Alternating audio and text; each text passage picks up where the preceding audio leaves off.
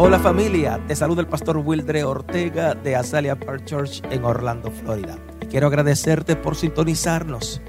oro a Dios que este mensaje edifique, fortalezca y haga crecer tu nivel de fe. Disfruta este mensaje.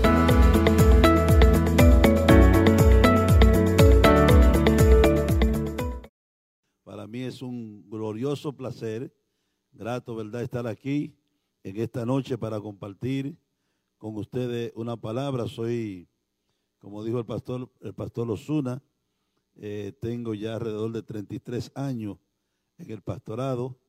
Eh, de nuestra congregación han salido otras iglesias eh, por diferentes partes del mundo, Europa, en Alemania, en España, República Dominicana, tenemos varias iglesias y en el mes de octubre Dios mediante estaremos inaugurando otra nueva iglesia, Buenas Nuevas. Así que es un placer para mí compartir con ustedes eh, en este tiempo, en esta casa.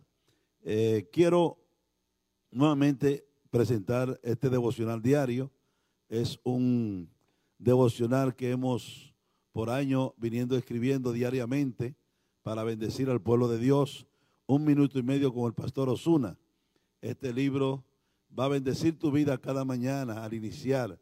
Es un devocional que te va a inspirar, que te va a animar y te va a dar fuerza para seguir hacia adelante.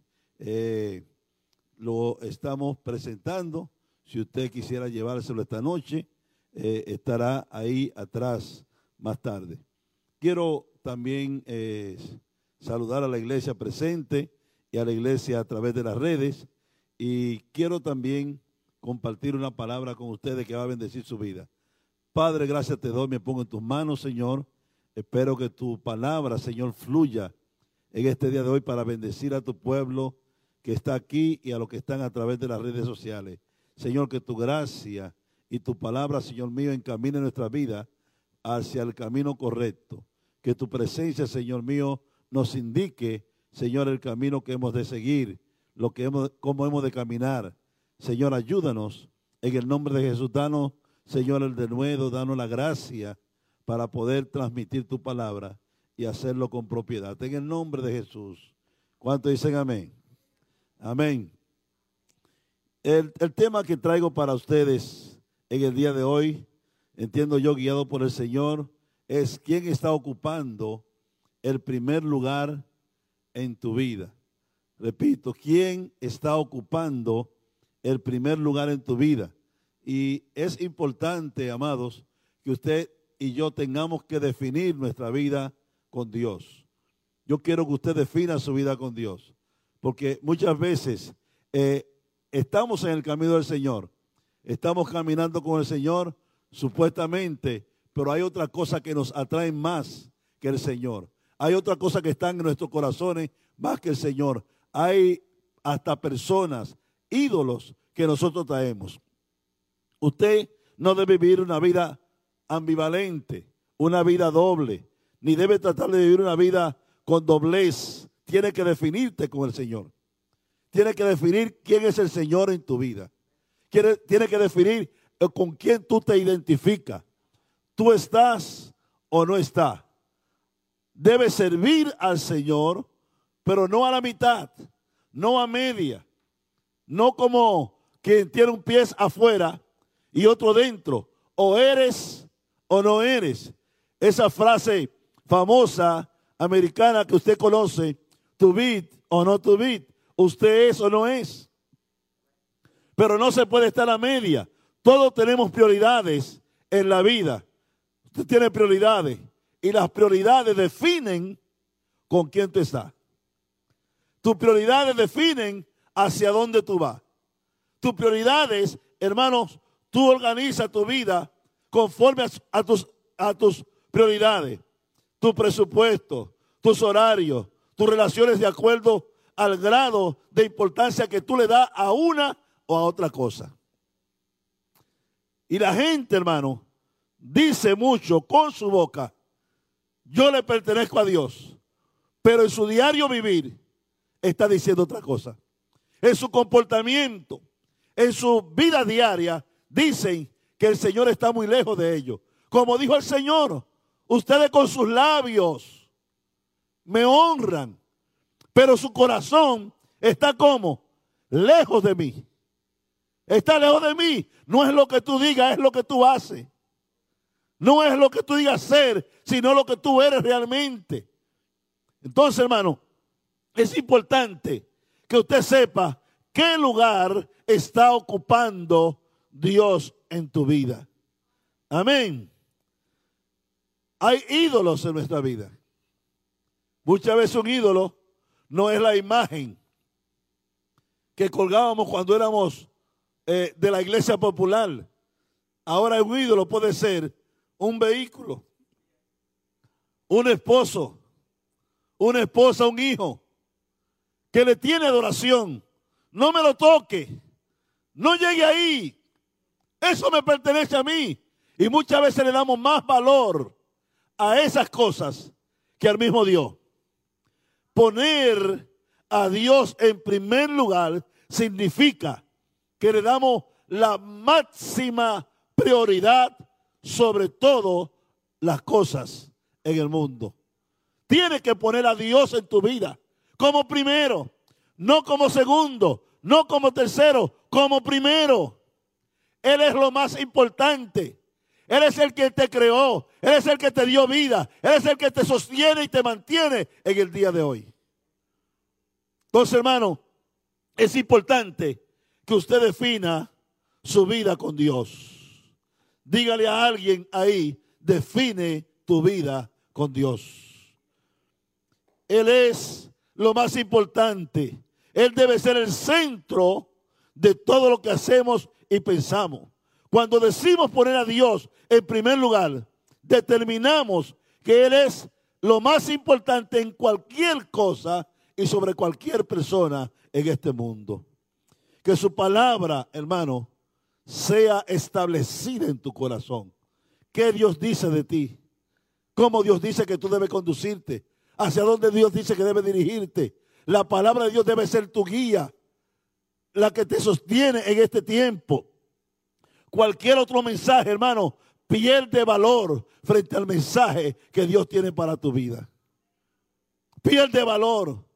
Porque muchas veces estamos escuchando más las voces de este mundo que la voz de Dios.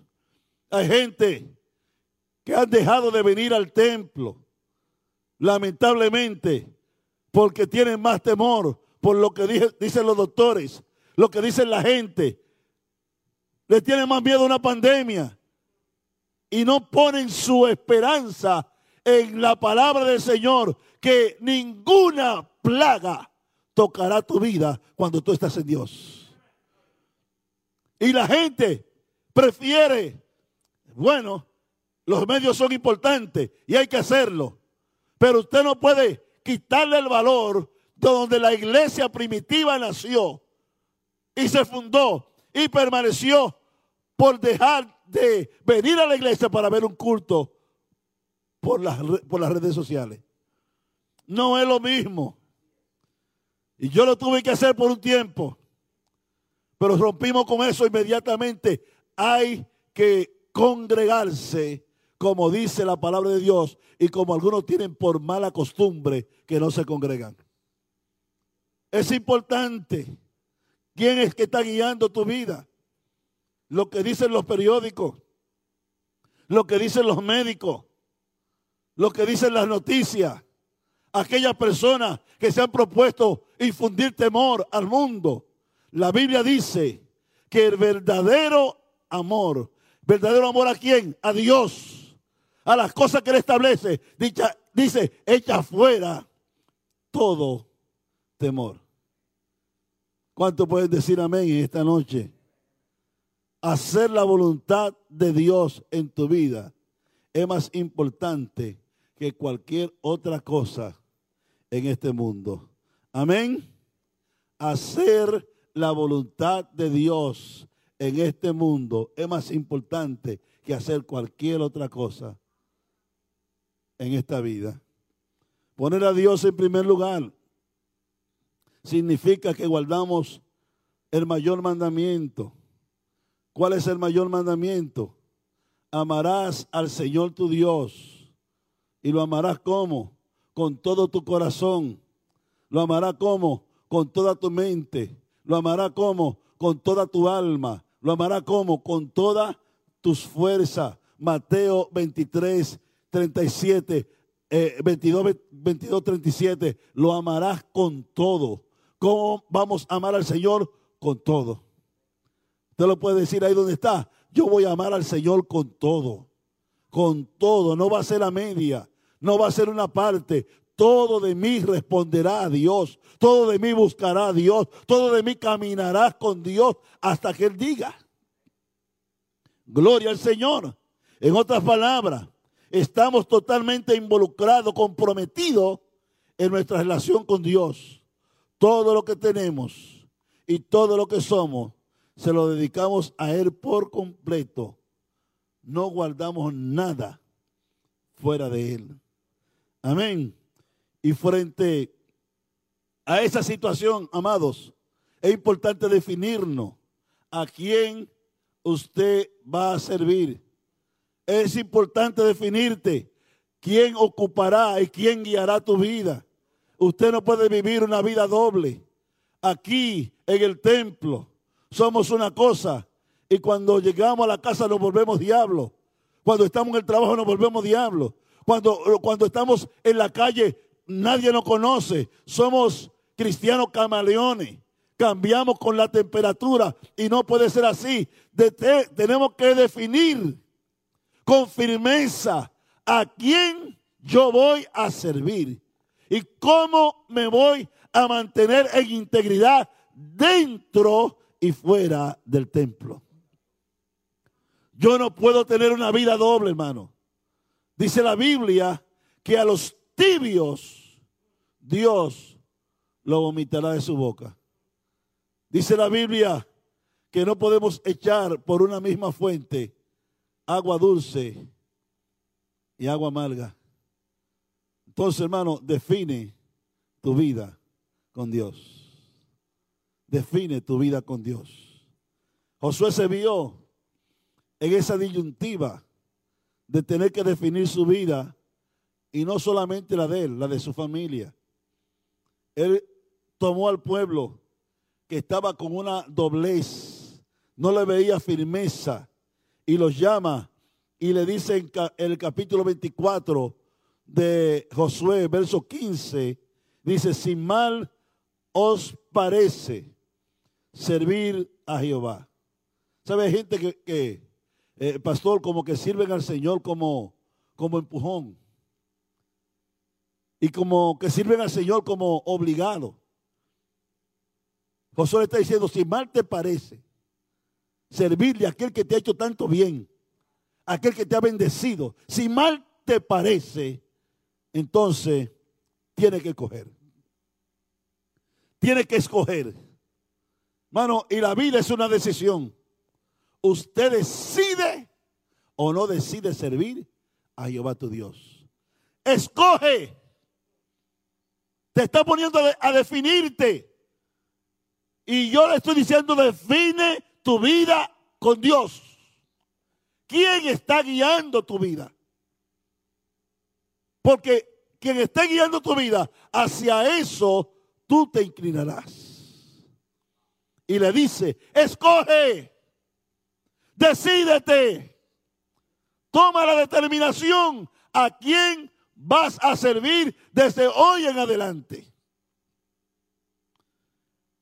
Si a los dioses a quienes sirvieron sus padres cuando estuvieron al otro lado del río, o a los dioses de los amorreos en cuyas tierras habitáis, escoge y él tuvo que pararse firme, fuerte y decir, pero yo y mi casa serviremos a Jehová. Una definición, hermano, a muerte. Venga lo que venga, pase lo que pase, yo voy a servir a Jehová y voy a guiar a los míos a que sirvan a Jehová. Hay tantos padres hoy en día que son tan flojones, que son tan, tan, tan, tan débiles. Los niños le tiran dos tres lloros, que no quiero ir a la iglesia, que no quiero hacer esto, pero cuando tienen que ir a la escuela, tú los obligas. Entonces no quiero obligarlos para que vengan a la iglesia. No quiero obligarlos para que busquen al Señor. No quiere trazarle pauta.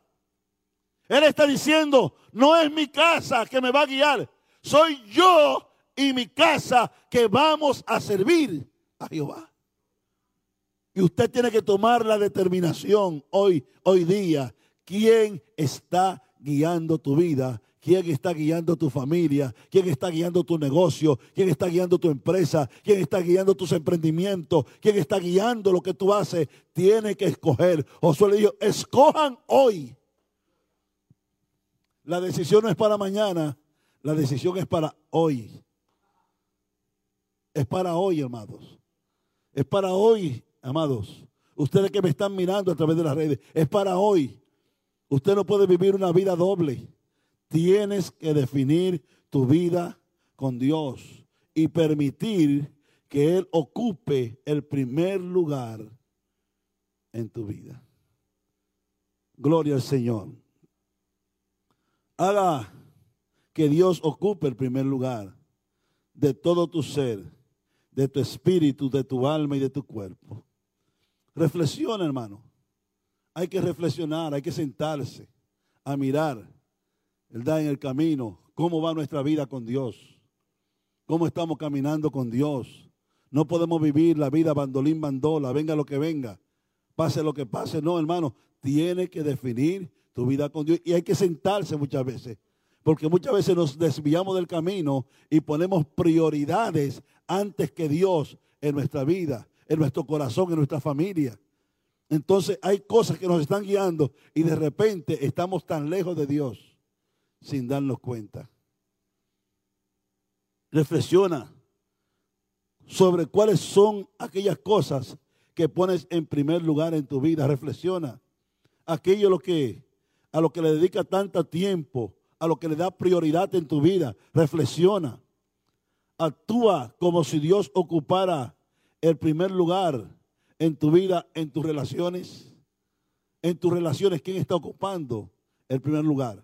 Con tu esposa, con tu esposo, con tus hijos, con tus amigos, con tus compañeros de trabajo. ¿Quién está eh, tomando el primer lugar en tu vida? En tu familia, tu vida familiar. ¿Quién está ocupando el primer lugar? en tus sueños y proyectos. Hay gente que hace sueños, tienen sueños y proyectos, pero cuando tú ves la ecuación del proyecto, Dios no está ahí en el proyecto. No buscan a Dios, no ponen a Dios, no buscan la dirección de Dios, no, no, no ponen a Dios en lo que van a hacer. Y después llega el fracaso, llega la derrota y se están preguntando, Dios, ¿qué pasó? Y tú pusiste a Dios, tú llamaste a Dios cuando lo iba a hacer. ¿Quién está ocupando el primer lugar? en tu empresa, en tu negocio? ¿Quién está ocupando el primer lugar en tus emprendimientos? En la manera en que te trata a ti mismo. ¿Quién está ocupando el primer lugar? ¿A quién le está dando prioridad? Mucha gente, hermano, tienen idolatría con su propio cuerpo. Y ellos más bien están buscando una figura fitness. Y no está mal que lo haga. Pero eso no debe ser lo que defina tu vida. Eso no debe ser quien guíe y ocupe el primer lugar en tu vida. El primer lugar en tu vida, vuelvo a repetir, tiene que ser Dios. Amarlo con todo tu corazón, con toda tu alma, con toda tu mente, con todas tus fuerzas. Mateo 6:33 está diciendo, mas buscad, ¿quién? Primeramente. ¿Qué es lo que está diciendo? Mas buscad, primeramente, el reino de Dios y su justicia. Y todas las demás cosas te serán añadidas. las añadiduras Dios conoce y sabe que tú la necesitas. Pero muchas veces nosotros nos inclinamos más a buscar las añadiduras de este mundo que a que Dios ocupe el primer lugar, que buscar a Dios primero. Hay gente que tiene a Dios en un tercer, segundo plano, cuarto plano de su vida. Y dice él que Dios sabe que ustedes tienen necesidad de todas esas cosas. Él sabe tus necesidades. Él conoce tus necesidades. Él sabe que tiene que pagar una renta. Él sabe que tiene que alimentarte. Él sabe que tiene que vestirte. Él sabe todo eso. Dios no se olvidó de ti. Dios no te descuidó. Lo que pasa es que tú has puesto prioridades en tu vida que están ocupando el lugar de Él en vez de que Él sea el primero en tu vida. Él conoce cada detalle de tu vida. Dios lo conoce. Y Él le dice, no se afanen por eso. Porque los impíos, los incrédulos, se preocupan por todas esas cosas. Más ustedes busquen primeramente mi reino. Está poniendo una prioridad. Está poniéndote a decir, eh, eh, define tu prioridad en tu vida. Defínete. Porque hay gente, hermano, lamentablemente, que no están definidos. Ellos no saben eh, que Dios debe ser, o no quieren entender que Dios debe ser el primer, primero en tu vida. El que ocupe el primer lugar en tu vida. No el segundo, no el tercero. Y él es enfático con esto. Allá Josué se lo dijo, yo y mi casa no vamos a servir a los demonios, no vamos a servir a, las cosas de este mundo, no vamos a inclinar nuestra vida a eso. Yo y mi casa serviremos al Señor. Y el Señor le está diciendo aquí ahora, más, búsquenme a mí primero y mi reino. Preocúpense por eso. Y las demás cosas yo las tengo controladas. usted no piensa que Dios tiene controlado las enfermedades? Usted no piensa que Dios tiene controlado la economía. Está Dios en quiebra. Estará el cielo en quiebra. Estará el cielo en recesión económica. Se, se le agotaron a Dios los recursos para bendecirte, ayudarte. Se le agotaron, hermano. No. Él dice, más buscad, porque yo tengo control de eso. Lo que pasa contigo, lo que vaya a pasar, yo tengo control de eso. Y Dios nunca llegará tarde.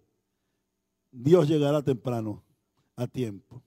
Usted puede decir hoy, con Dios nunca se pierde. Con Dios siempre se gana. Con Dios nunca se pierde con Dios siempre. A ver si lo dice ahí conmigo. Con Dios nunca se pierde. Con Dios siempre. Aleluya. Gloria a Dios. Aleluya. Dios es extraordinario, hermano. Él es todo suficiente. Es decir, que Él tiene lo suficiente para suplir cualquier necesidad que pueda haber y aparecer en tu vida.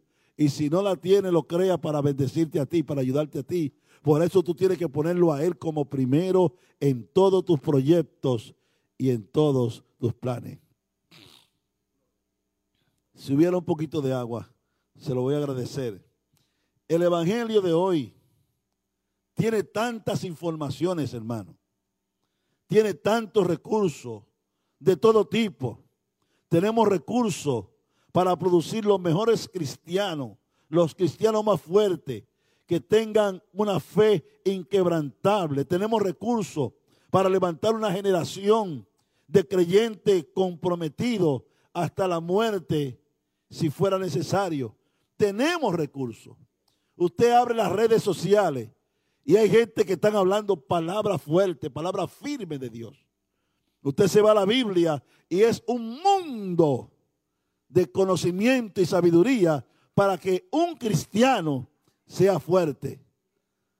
Pero lamentablemente hoy encontramos iglesias careciendo de todo tipo de gente que tengan fe eh, y firmeza en el Señor. Encontramos cristianos doblegándose frente a las cosas del mundo. Encontramos cristianos que Dios no está ocupando el primer lugar en su vida. Encontramos cristianos delinquiendo, faltándole a Dios, cometiendo pecados, cuando hoy en día tenemos tantos recursos para tener cristianos, lo más poderoso. ¿Qué está pasando? Dios no está ocupando el primer lugar en nuestra vida. Lo cierto es que los cristianos de hoy son débiles en su fe. No tienen firmeza, se desenfocan fácilmente. Muchos cristianos desenfocados están mirando para todos, no, no saben para dónde van, no saben cuál es su rumbo, no saben por dónde eh, van a caminar, han dejado de orar, han dejado de leer la Biblia. Congregarse para ellos es una batalla. Hermano, es penoso que hayan iglesias que la, estén vacías. Yo veo el culto online, qué bonito. Cuando el Señor dijo, no dejen de congregarse, como muchos tienen por mala costumbre. No dejen de congregarse. En la congregación se genera un compañerismo que no lo va a conseguir a través de las redes sociales. Cuando te dicen algo por las redes sociales, tienes que salir corriendo por ahí y apaga. No me gustó eso. Aquí no, aquí tienes que escuchar lo que te digan. ¿Eh? Aquí es importante que venga porque aquí corregimos lo que está dañado. Entonces, los cristianos de hoy buscan excusa para no estar donde deben estar. No, no hay excusa, hermano. Para hacer lo que Dios dice, no hay excusa. Sabe que un día usted y yo tenemos que presentarnos delante de Dios. Sí, a usted que me ve a través de la red, usted va a tener que presentarse delante de Dios. Usted que está aquí en esta noche tendrá que presentarse delante de Dios. Y el Señor, como dicen en República Dominicana, no coge corte. No, no, no, él no, él no coge cuento.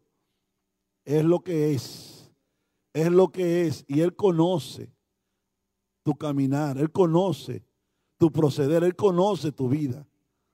A Él tú no puedes engañarlo. Pablo dijo, Dios no puede ser burlado. Todo lo que el hombre sembrare es lo mismo que segarás. Tú no vas a recoger otra cosa que lo que sembraste, amado. No, no vas a recoger otra cosa. Vas a recoger lo que sembraste. Y dice la Biblia que el que siembra para la carne, de la carne, ¿qué? Corrupción. Segará corrupción. Pero el que siembra para el Espíritu, segará vida. ¿Qué usted quiere cosechar en su vida? ¿Corrupción o vida?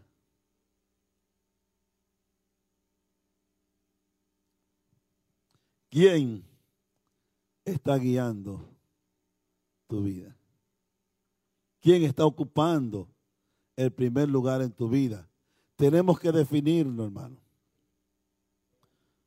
¿A quién vamos a servir? Tenemos que definir nuestra vida con Dios. Las cosas que nosotros creemos que son más importantes en nuestra vida son aquellas que le dedicamos mayor tiempo. Y el tiempo es una de las cosas más valiosas que usted y yo tenemos. Muchas veces quisiera tener más tiempo para.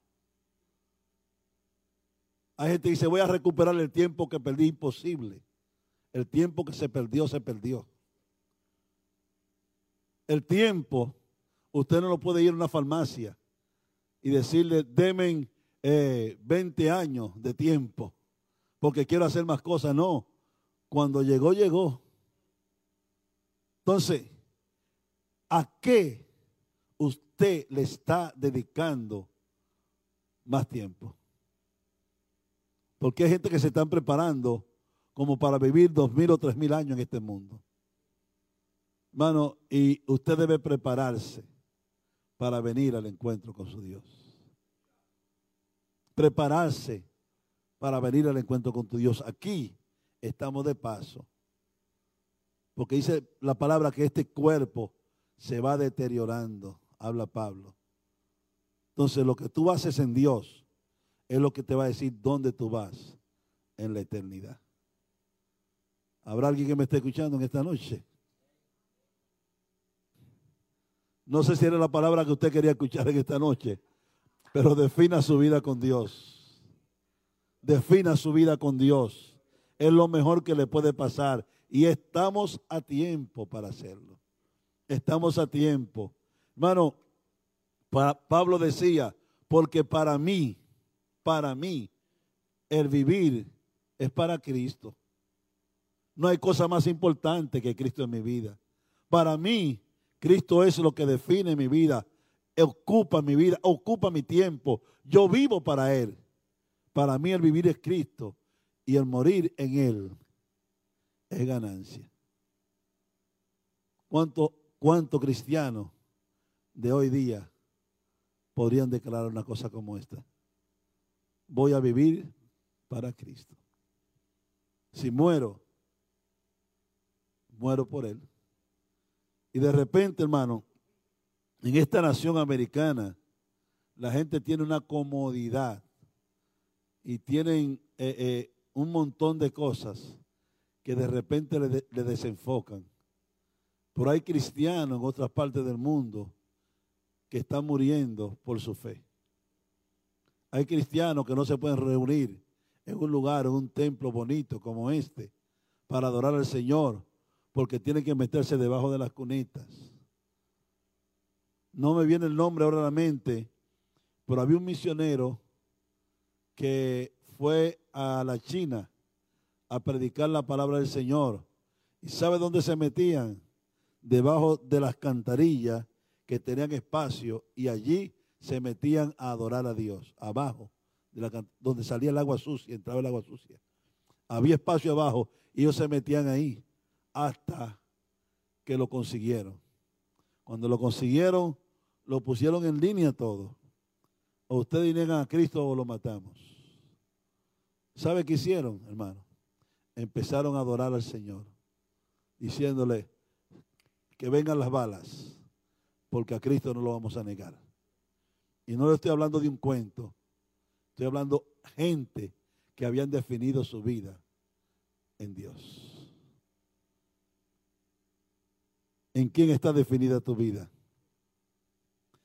Esas, hermano, en Hebreo 12.2 dice, puesto los ojos en Jesús, el autor y consumador de la fe, el cual por el gozo puesto delante de él sufrió. Oye, para Cristo el sufrir fue un gozo. Porque ¿sabe qué? Cuando él sufría, tú estabas recibiendo vida. Cuando él sufría, tú te estabas levantando. Cuando él caía, tú te levantabas. Cuando él moría, tú recibías vida. Dice, por el gozo. Fue un gozo para Cristo morir por ti. Entonces, hermano, dice que menospreció el oprobio y se sentó a la diestra del trono de Dios. Es importante que usted y yo definamos nuestra vida con Dios. Que Cristo, Dios, ocupe el primer lugar de nuestra vida y pongamos nuestros ojos en Él. La Biblia dice, permaneced en mí. ¿En quién? En Cristo. En Cristo. ¿Dónde vamos a permanecer? En Cristo. ¿Quién define mi vida? Cristo. ¿Quién ocupa el primer lugar de mi vida? Cristo. A Él yo me rindo. Con Él yo voy a vivir, con Él yo voy a caminar. En Él me voy a mover. En Él yo soy. Sin Él yo no soy nada. Dice, permaneced en mí. No te muevas de ahí. Mantente en esa fe. tus ojos estén puestos en Él, tu vida esté definida en Él. Y dice que cuando nosotros decidimos permanecer en Él, dice, Él va a permanecer en ti. Aleluya. Él va a permanecer en ti. Pero primero te pone a definirte a ti, permanece en mí. Dice, porque si no permanece en Él, tu vida será una vida infructífera. Tu vida no tendrá fruto. Ahora el que permanece en Cristo y Cristo en Él, dice, eh, es como el pámpano que lleva mucho fruto, mucho fruto. Dice, si no permanece en la vid, así tampoco vosotros, si no permanecéis en mí. Tú no puedes llevar fruto si no es en Cristo. Por eso hay que permanecer en Él. Porque separado de mí dice, nada podéis hacer. Yo soy la vid, vosotros los pámpanos. El que permanece en mí y yo en él, lleva mucho fruto, porque separado de mí, nada podéis hacer. Todo lo que tú hagas y logres en la vida, si Jesús no está ahí, no te sirve para mucho. ¿Usted me escuchó? Todo lo que tú hagas y logres en la vida, si Jesús no está ahí, no te sirve para mucho. Jesús es el que da sentido a la vida. La vida sin Jesús no tiene sentido. Gloria al Señor. Por eso hay gente, pastor, que usted escucha que se dan tiros. Y lo tienen todo. Humanamente hablando, lo tienen todo. Tienen casa, tienen villa, tienen carro, tienen yate, tienen mujeres, tienen hombres, tienen de todo. Le falta Cristo. Y vive una vida vacía, sin sentido, en la misma repetición de toda la vagabundería y toda la malicia del diablo, que el diablo le pone en su mente. Al final dice, ¿para qué vida? ¡Pah! ¿Sabe por qué? Porque Cristo es el que da el sentido a la vida del hombre. Sin Cristo, usted no es nada. Nada, nada. Por eso le dije hace un momento que con Dios nunca se pierde. Con Dios siempre se gana. Voy terminando. Usted conoce la historia del hombre rico en la Biblia. Este hombre era multimillonario pero quiso tener más. Y no está mal tener más. El asunto es que este hombre empieza y hace un proyecto extraordinario, un proyecto glorioso, poderoso. Voy a romper mis graneros, voy a almacenar mucho, voy a acumular mucho para muchos años. Y luego que lo hace, lo logra, lo alcanza, dice, alma mía, ahora has acumulado muchos bienes para vivir muchos años de vida. Gózate, alma mía. ¿Quién es? La muerte. ¿La qué? La muerte. ¿Y qué hace por aquí? Este es tu día. Vine a buscarte. Se acabaron tus días. El tiempo que tú dices que va a gozar no va a poder ser. ¿Cómo? Sí, no va a poder ser. Pero es que yo no estoy preparado para eso. Ese fue el problema. Ese es el problema. Que te preparaste para vivir muchos años aquí en la tierra. Pero te olvidaste de preparar tu tiempo allá en el cielo. Definió su vida en las cosas materiales. Y no está mal que usted tenga pero lo que tiene lo tiene que tener en Dios. Dice la palabra que tristemente este hombre tuvo que irse. Y lo que has acumulado, ¿de quién será? Lo va a gozar familias tuyas que no hicieron nada para ganar eso. Entonces, hermano, en la ecuación de tu vida, si Dios no está ahí, lo está perdiendo todo. defina su vida en Dios. El hijo pródigo se fue lejos de la casa del padre, pensando que le iría bien alejado de Dios. A nadie, oígalo bien, a nadie, a nadie, a nadie. Le va bien lejos de Dios, a nadie. Es una tontería pensarlo, que lejos de Dios te irá mejor que con Él. No, es una tontería de la más grande. Es un, un error craso. Sí, un fallo de lo más grande. Entonces, hermano, con Dios nunca, eh, eh, fuera de Dios nunca te irá mejor. Nunca. Es con Dios que usted gana.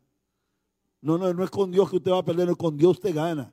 Por eso es importante que usted ponga su vida en Dios. Y el hijo pródigo hizo eso, se fue y vivió por ahí, lejos de la casa del padre, malgastó, eh, bailó, brincó, saltó, bebió, fornicó, se prostituyó. Pero se le acabó. Y cuando se le acabó, entonces, a comer algarroba, a comer comida de puerco, a comer basura. Y ni eso podía, pues no lo dejaban comérsela hasta que recapacitó. Me levantaré. Es tiempo, amado, que te levantes y vuelva a la casa de tu padre y defina tu vida en Dios. Que le dé la prioridad a Él. Que Él ocupe el primer lugar. Es importante. El consejo es vuélvete a Dios, como lo hizo el hijo pródigo para que defina tu vida con Dios. Yo termino aquí. David, el rey David, estaba eh, en su lecho casi de muerte. Gloria al Señor. En su lecho de muerte. Y él llamó a su hijo Salomón ya lo había eh, instituido como rey de, de Israel. Y David le da un consejo a Salomón. Dice, pon a Jehová primero en todos tus planes y proyectos. Y le define, no te desvíe de Dios, no, no, no haga las cosas sin Dios, porque es en Dios que nosotros tenemos garantía de que saldremos bien de todas las cosas. Hermano, usted que está aquí y usted que me ves a través de las redes, es importante que usted tenga una definición. No mañana, hoy es el día de definir. De mañana usted no sabe, hoy sabemos. Defina su vida con Dios. Pon a Dios en el primer lugar de todos tus proyectos, de todos tus planes, de todos tus sueños, de todos tus anhelos. Primero que tu familia, primero que tu esposa, primero que tu esposo, primero que tus hijos, primero que el carro, primero que todo. Pon a Dios primero. Porque cuando pone a Dios primero, ¿sabes qué? Tú ganas. Tú ganas. Te irá bien cuando tú pones a Dios como primero en tu vida. Soberano Dios, en esta noche te doy gracias. Alabo y bendigo tu nombre. Tú conoces la necesidad de tu pueblo, Señor mío. Te presento, Dios mío, este pueblo. Te pido, Dios mío, que haya una definición en ti. Que la gente, Dios mío, te ponga a ti primero. Que te busque a ti primero. Que derrame su vida delante de ti Señor, que tu gracia sea con cada uno de ellos, porque ellos te han decidido poner a ti como primero. Han, dicho, busca, tu rostro buscaré, oh Jehová. Mi corazón ha dicho de ti, tu rostro buscaré, oh Jehová. Busca a Jehová, ponlo como primero, vuélvete a Él, camina con Él, porque estando con Él te irá bien, porque Él es vida para todos aquellos de los que le buscan. Padre, te alabo y te bendigo porque me ha permitido compartir esta palabra. Bendigo al pastor Wilfred Ortega, Señor, a su esposa, a la congregación, a los líderes de esta congregación. Quebranto todo poder infernal de las tinieblas que esté menguando. Señor mío, la capacidad de esta congregación. Destruyo todo poder infernal de las tinieblas, Dios mío, todo plan del diablo para desvincular y desenfocar a la gente. En esta noche yo lo desbarato en el nombre de Jesús. Yo declaro que el diablo no tiene ni parte ni suerte en este lugar, ni con la gente de este lugar. Yo declaro, Dios mío, que toda mente cautiva, desenfocada, Dios mío, empiece a enfocarse en ti. Por el poder de tu palabra, Señor mío, establezco el orden divino en este lugar. Establezco, Dios mío, para tener las prioridades correctas en este lugar. Y declaro que la gloria de tu nombre cubrirá, Señor mío, esta casa, sus alrededores. Señor mío, las casas de los, de los feligreses, Señor, la cubrirá y la llenará de tu gloria con tu poder, con tu presencia, Dios mío. Padre eterno, se romperán cadenas, se romperán patrones de pensamiento incorrecto, se romperán fuerzas contrarias, Dios mío. Yo establezco tu orden, Señor. Establezco tu orden, Dios mío. Establezco tu orden, Jehová Dios. En el nombre de Jesús. Que se caigan barreras. Que se caigan barreras. Que se caigan barreras. Padre eterno, y que tu reino se establezca en este lugar como dice tu palabra, que buscaremos primeramente tu reino y tu justicia y las demás cosas nos serán añadidas. Gracias te damos, Señor. Gracias te damos en el nombre de Cristo Jesús.